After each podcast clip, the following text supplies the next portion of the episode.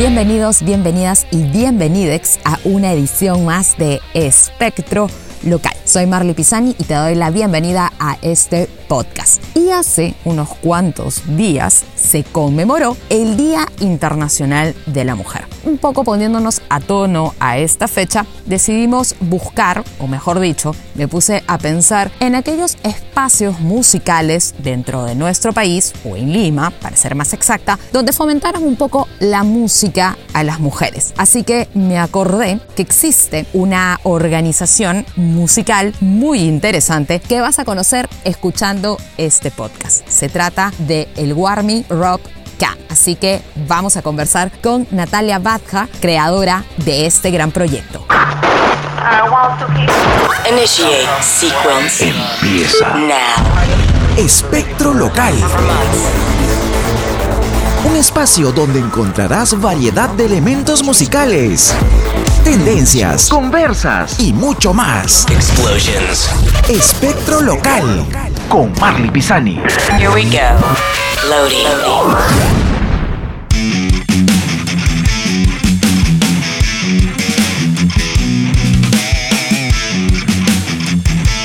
Y como ya te había comentado, estamos conversando, estamos de manera virtual conversando con Natalia Batda. ¿Qué tal Natalia? Bienvenida a este humilde podcast.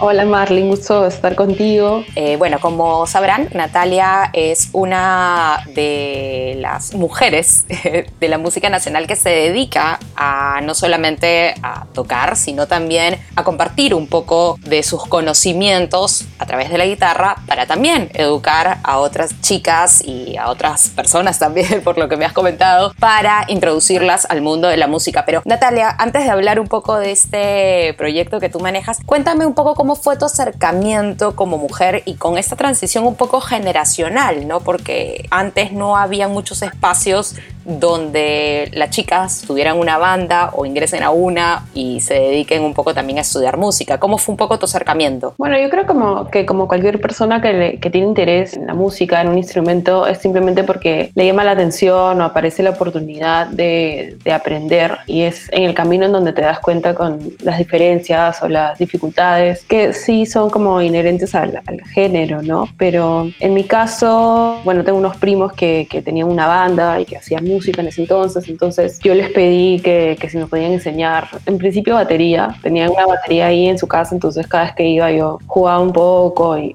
me enseñaban lo- lo- los ritmos, no sé, cosas básicas, y ahí me vacilaba. Sin duda la guitarra nunca fue un instrumento que yo decidiera y dije, ya, quiero aprender a tocar guitarra o voy a ser guitarrista, ¿no? Entonces, este, sucede que se, que se queda una guitarra de un tío en, en casa y ahí empiezo a curiosear un poco, ¿no? Alucinar, alucinarme tocando las canciones que me gustaba, así, ¿no? Y otra vez recurro a mis primos y les pido que, que si, me si me podían enseñar tal cual canción. Fue así como aprendiendo un poco a lo bruto, ¿no? Como que sin un plan, sin una metodología, fue como quiero aprender tal canción y la practicaba hasta que me, que me saliera, ¿no? Y fue ya un poco más eh, adentrada en mis conocimientos de, de guitarra que, que decido tomar clases formalmente y sentía también que, que como mujer tenía otra sensibilidad, ¿no? Porque yo cuando estudiaba guitarra eléctrica estaba en, en un aula que mis tenía puros compañeros hombres y yo tenía, me di cuenta que, que tenía otros intereses en cuanto a la música, ¿no? En cuanto a mi desarrollo como guitarrista, estaba buscando otras cosas. Ju- Justo con este,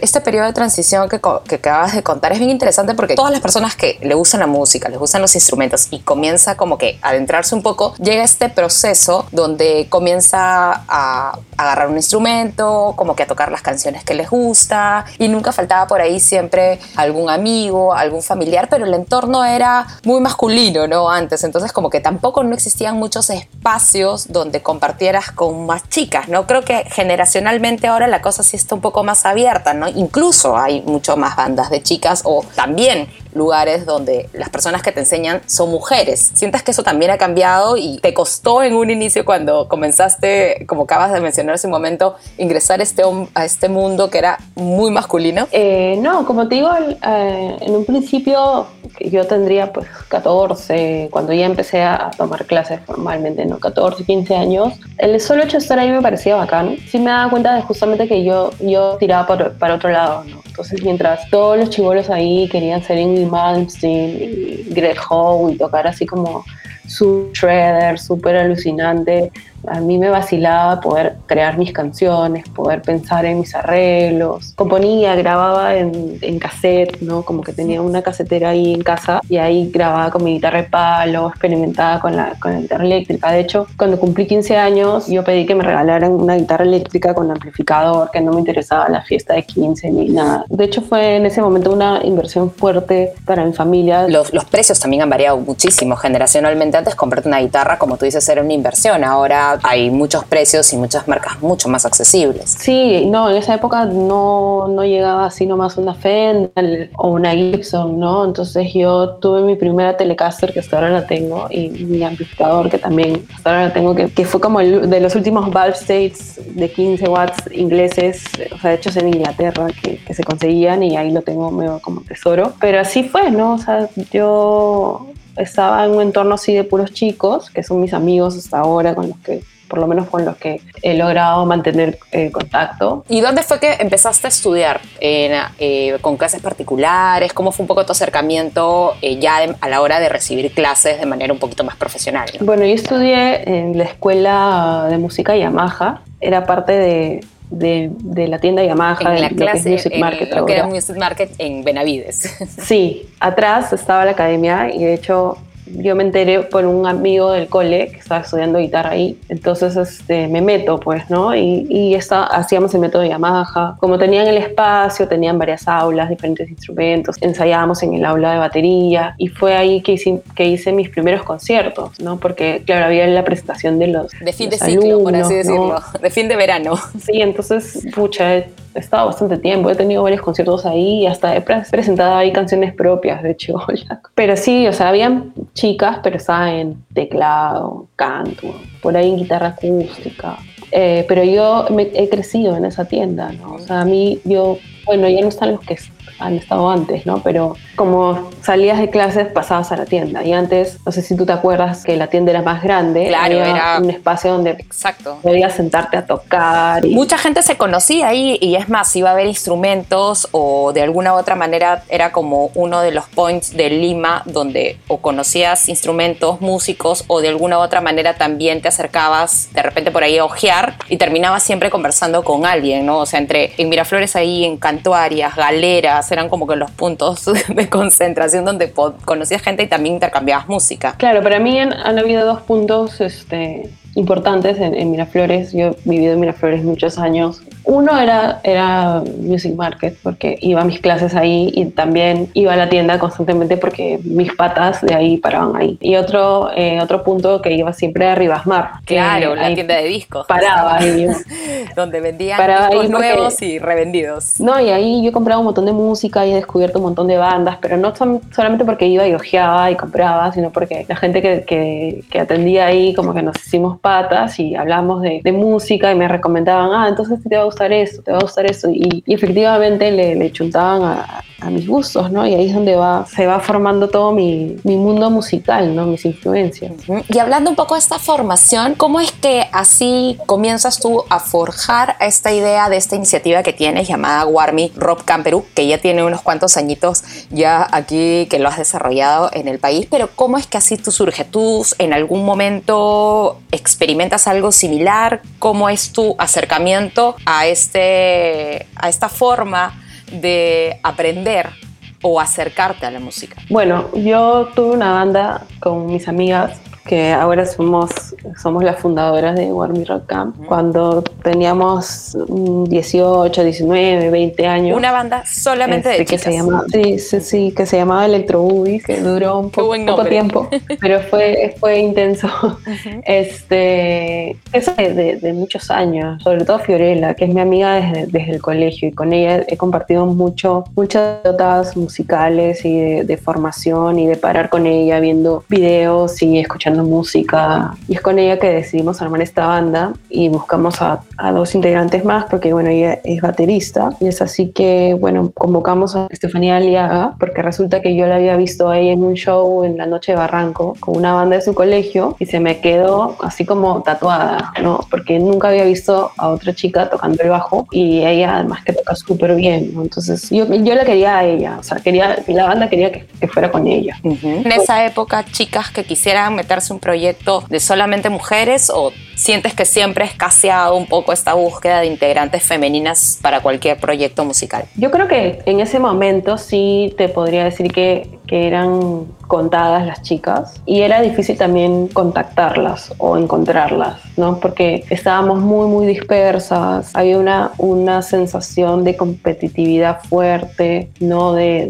de tener que, que, ser las únicas o las mejores. Eh, yo, como te digo, hasta ese momento era como, como una isla. Yo estaba estudiando sonido, estaba estudiando ingeniería de sonido y también en, en la carrera... estudiaste ingeniería de sonido? En Orson Welles. Uh -huh. Ah, y, también del, del Orson acá. Ya hemos conversado también con Ajá. otros estudiantes del Orson. Y yo era la única mujer de la prosa. De hecho, ingresaron conmigo como dos chicas más. Terminé sola, o sea, es como... Sí, conozco casos de también de personas, o sea, de, de, mejor dicho, de promociones que tenían dos, tres mujeres y termina una o máximo dos, ¿no? Pero siempre es una clase llena de hombres, una o dos mujeres. Es un clásico que comentaban gente que pasaba en el Orson. Sí, y, y nunca me voy a olvidar de, de la graduación porque me dieron a mí una rosa y no sé, como que fue todo más. Como era la única mujer, me dieron una rosa, así como que la rosa de la promoción.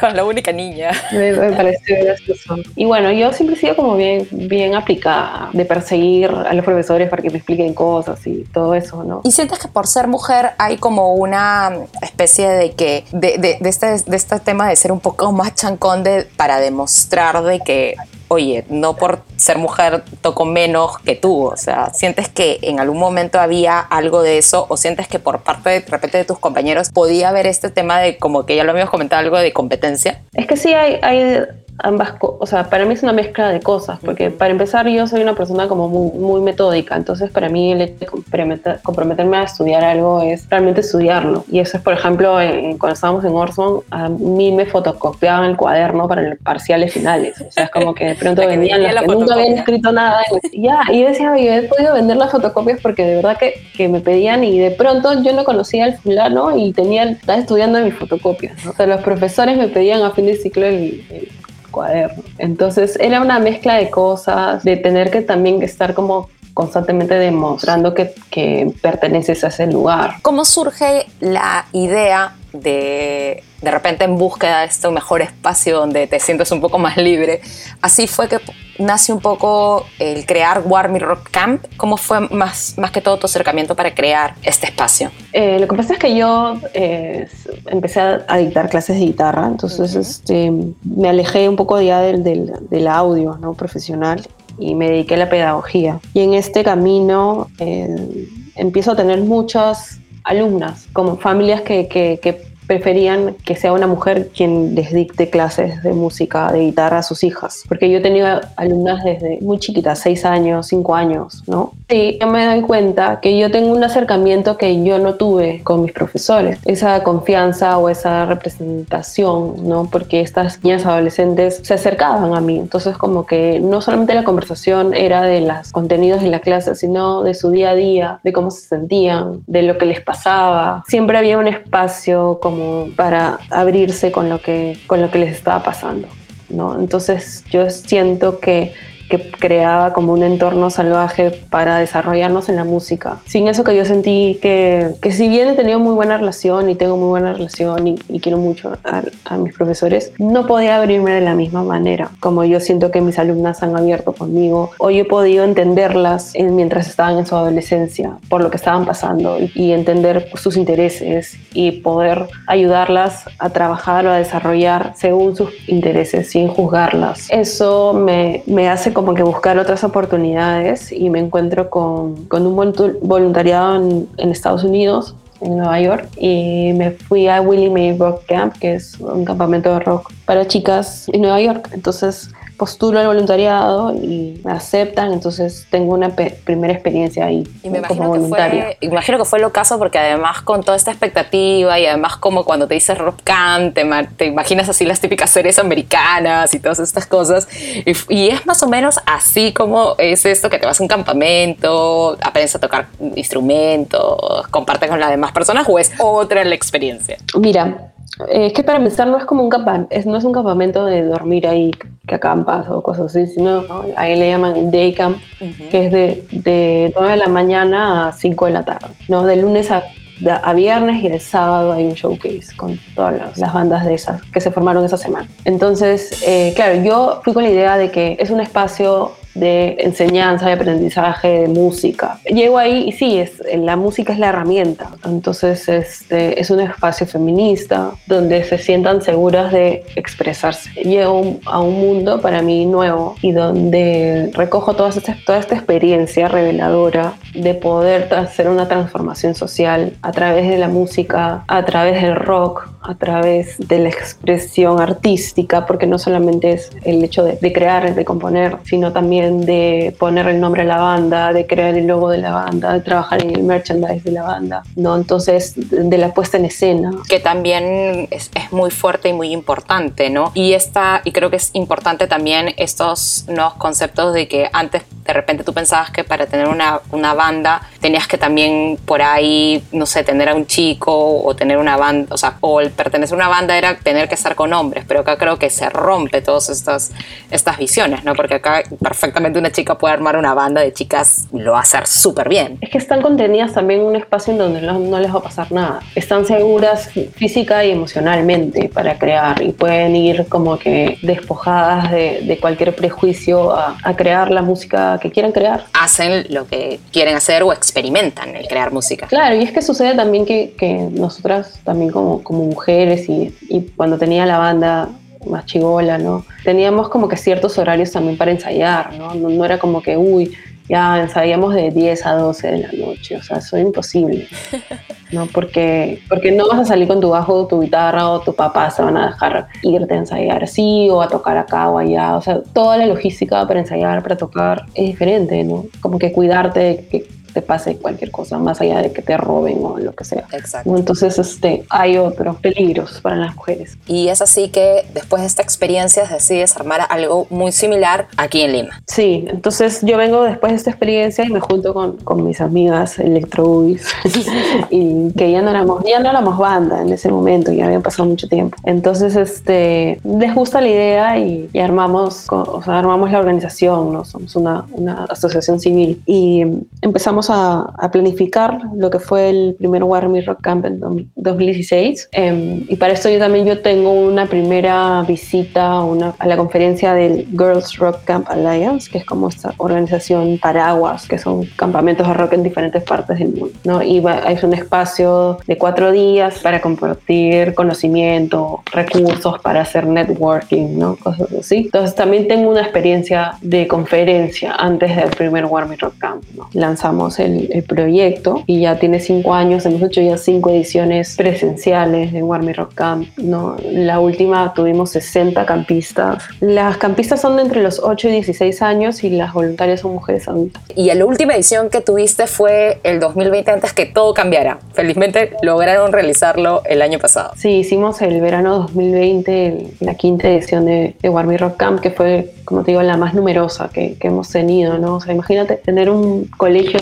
tomado con 100 mujeres gritando. y- ¿Cuántas bandas salieron para la presentación? Eh, 10 bandas. Con todo ya armadito y me imagino que también una locura para los padres porque era todo un mundo femenino musical que estaba ahí presente. Sí, ¿no? Y las chicas se la creen, pero hasta el último. O sea, es como que llegan como, quiero experimentar esto, no sé qué va a pasar. Y el día 5, ¿no? Que están previos a la tocada, están como que se comen las uñas porque al día siguiente van a tocar su canción que han compuesto en cinco días. Hay quizá esta expectativa de que las canciones que se hacen son como wow, canciones perfectas, no, o sea, son, son chicas que tocan por primera vez un instrumento, que se enfrentan a un público por primera vez y que ahí la premisa no es tocar perfecto, sino simplemente salir y hacerlo, como que es un booster de, de autoestima, ¿no? Como que you can do it y, y lánzate y, y si has podido en cinco días hacer una canción y presentarlo a 200 personas, entonces hay. en la vida. Un poco ese bien. es el mensaje, ¿no? Eh, Y en cuanto a los géneros musicales, ¿cuál es la propuesta que ustedes llevan? ¿Siempre el, el camino del rock? ¿O si viene de repente algún grupo de chicas que dicen, no, queremos hacer otra cosa? ¿Cómo es el tema de, la, de, de los géneros a la hora de manejar esta, este proyecto? Es muy diverso porque, o sea, el hecho de que sea un campamento de rock no viene del hecho de que todos vamos a hacer rock o es como un, semillero de, rock, ¿no? Sino que viene más por la, actitud que se asume el hecho de rockear, de tener esa, esa, esa fuerza que se asume tiene el rock. Pero los géneros que hacen las chicas tienen mucho que ver con, con lo que ellas traen, ¿no? O sea, su, su mundo sonoro, digamos. Hay baladas, hay cosas un poquito más electrónicas, Algo más pop, de hay cosas maneras. más rock, hay algo más pop, porque claro, tú cuando ves las fichas de inscripción, hay algunas que por ahí te dicen que les gusta Arctic Monkeys, pero hay otras que les vacila más Taylor Swift, ¿no? Entonces hay de todo, ¿no? Y justamente parte importante del espacio del campamento es que durante el almuerzo nosotros tenemos una artista invitada, que puede ser una solista o una banda, que es principalmente conformada por mujeres. mujeres. Esta última edición estuvo Naisha, estuvo Paradero Astral, Ivonne Muñoz, un grupo de música afroperuana. Hemos, teni- hemos tenido a Lorena Blume, Cherry Lips. Cuéntame Sí. qué es lo que viene con Warmy Rock para este año. De hecho, estamos en una época medio virtual. ¿Tienes algo preparado para próximas ediciones o aún estás esperando que las cosas vayan camino hacia la normalidad, entre comillas? O sea, de todas maneras, lo, lo ideal es volver a tener este espacio físico, ¿no? Porque la experiencia, digamos, en comunidad, con las chicas presentes, el poder abrazarnos y, y festejar, y es parte fundamental la experiencia estar todas ahí juntas, congregadas. Pero sí, un poco adaptándonos al, al contexto, estamos planificando... eh, una serie de talleres virtuales en donde abordan lo mismo que es crear canciones, ¿no? Pero ya haciéndolo de manera colectiva y también agarrándonos, un- agarrándonos un poco de que podemos usar instrumentos virtuales, no solamente la guitarra eléctrica o el bajo, la batería, ¿no? Porque claro, un poco difícil que en tu casa puedas grabar tu batería. Sí, pues un Entonces, poco sí, vamos a trabajar más con, con los mismos bancos de sonidos que tiene el programa y también eh, expandirlo a, a mujeres adultas, ¿no? abrir un, un- un taller para mujeres adultas, que es algo que nos han venido pidiendo bastante, como que las voluntarias, es como que, ay, ¿cuándo van a ser para grandes, para nosotras las adultas? Sí, yo creo que por ahí me voy Este- apuntando, ¿ah? de todas maneras. Porque de hecho, sí, pues, o sea, en algún momento, pues, si te gusta la música, quieres experimentar, o ya cuando estás más grande dices, ah, ahora sí me voy a animar, ¿no? Te dejas un poquito de repente el lado del roche y, y qué bueno que estén pensando en las mujeres adultas para la realización de estas Es que, es que ahí actividades. no, hay, no, hay, no, hay ro- no hay roche, pues, o sea, ahí es hacer, o sea, es como, porque nadie te está, no, nadie te está juzgando de que lo haces mal o que, o nadie te está juzgando del, por el hecho de, ser principiante siendo una mujer adulta, o sea, porque nosotras llega un momento en que pensamos que ya estamos muy viejas para aprender un instrumento. Y en realidad no, no es así, si estás en un entorno que te brinde ese soporte para que, para que lo hagas, para que aprendas, conoces a otras mujeres que tienen los mismos intereses. Bueno, Natalia, ¿dónde podemos conocer más sobre Warmy Rock Camp? ¿En qué proyectos musicales estás ahorita y en dónde podemos escucharte tocar? Bueno, eh, Warmy Rock Camp nos pueden visitar obvio en la web que es warmyrockcamp.org y estamos en las redes sociales, en Facebook, en Instagram y hay algunos videitos en, en YouTube, incluido algunas entrevistas, hay videos de, de experiencias pasadas, ¿no? De que nos, han nos ha visitado prensa al espacio, ¿no? Para que se den una idea de cómo ha ido creciendo y cambiando y cómo he ido envejeciendo.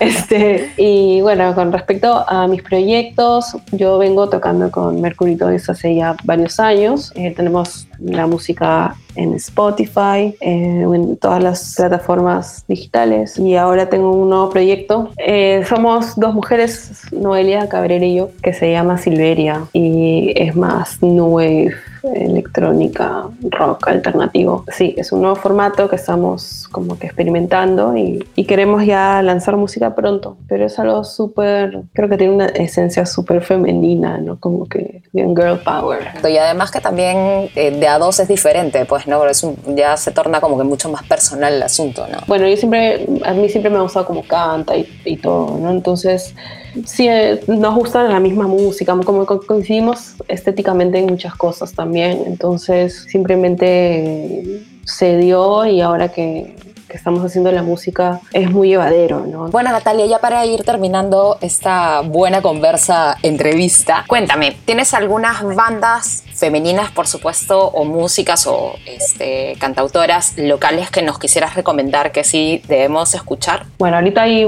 hartas que han salido y que además creo que son las más prolíficas durante pandemia y muy, muy bien logrado y muy profesional y yo, hay como un boom y, y además que hay algo muy interesante, hay una red de apoyo entre, entre las cantautoras, como que si te das cuenta vas a ver que hay un lanzamiento y ves Todas que todo el, el resto es partiendo. Eh, he tenido oportunidad de, de trabajar así muy, muy, muy chiquito con, con Lala y ahí como que pude descubrir su, su composición. Sí, además Me que es bastante un montón. histriónica a la hora que Lala está sobre un escenario. me gusta mucho también. Hice un concierto con ella, tuve que aprenderme sus canciones, así como que velozmente, y la verdad que que quedé gratamente sorprendida con, con lo que tuve que aprender. Y desde ahí como que me, me convertí así fan, ¿no? Fan de Lala. ¿Y qué otra más? Este- A ver, ¿qué otras más nos recomiendas? Ay, estoy pensando en alguna instrumentista, porque eso es al- algo que también siempre yo, yo, yo critico, ¿no? Como que siempre cuando hablamos de mujeres músicas pensamos Cantantes. mucho en, en las cantantes y en las cantautoras. Y gente como yo, que somos ins- instrumentistas, atrás. quedamos atrás. Y siento que hay todavía un poco eso de, de no tomar en cuenta a las instrumentistas en las bandas. Eh, por ejemplo, Helen Zamudio es una tremenda bajista, o sea, sí, top. Eh, Gisela Yurfa, baterista también excelente. Fiorello Seda, que también que es percusionista, bueno, baterista de Wida Lion. Y ella es como azul, es también fantástica y canta hermoso. Esto es Espectro Local con Marley Pisani.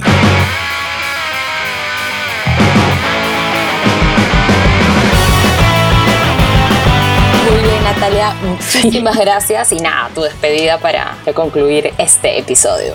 Bueno, yo quiero como que exhortarlos a que consuman más música de mujeres, en cuanto se abran los espacios para tocar también, que apoyen las iniciativas, que vayan a, a escuchar más música y también que presten bastante ojo a todas las instrumentistas que se están formando ahorita en el Perú, que tienen harta, harta proyección y bueno, y lo chévere es que ahora estamos cada vez más, más conectadas. eh, ya sea con, por iniciativas como War Me Rock Camp u otras que, que han ido surgiendo en los últimos años, ¿no? como por ejemplo el colectivo Sonidera que están haciendo compilados de músicas y está, está muy chévere, es como que música emergente, medio bedroom pop, lo-fi, ahí van a encontrar hartos nombres, así que sigan a Sonidera también, sigan a War Me Rock Camp y bueno, colaboren con War Me Rock Camp también en lo que puedan, sea voluntariado, compartiendo en las redes.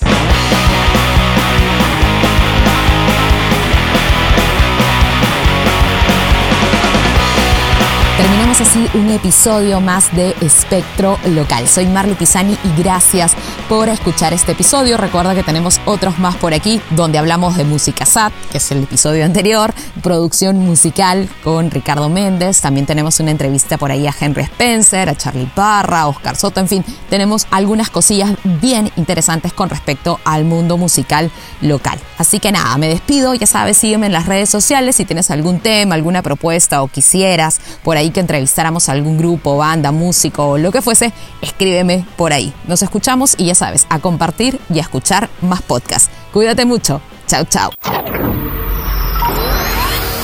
Esto acabó. Escuchaste Espectro Local. Quédate aquí, escucha más episodios y sigue a Marley Pisani en sus redes sociales. Espectro Local.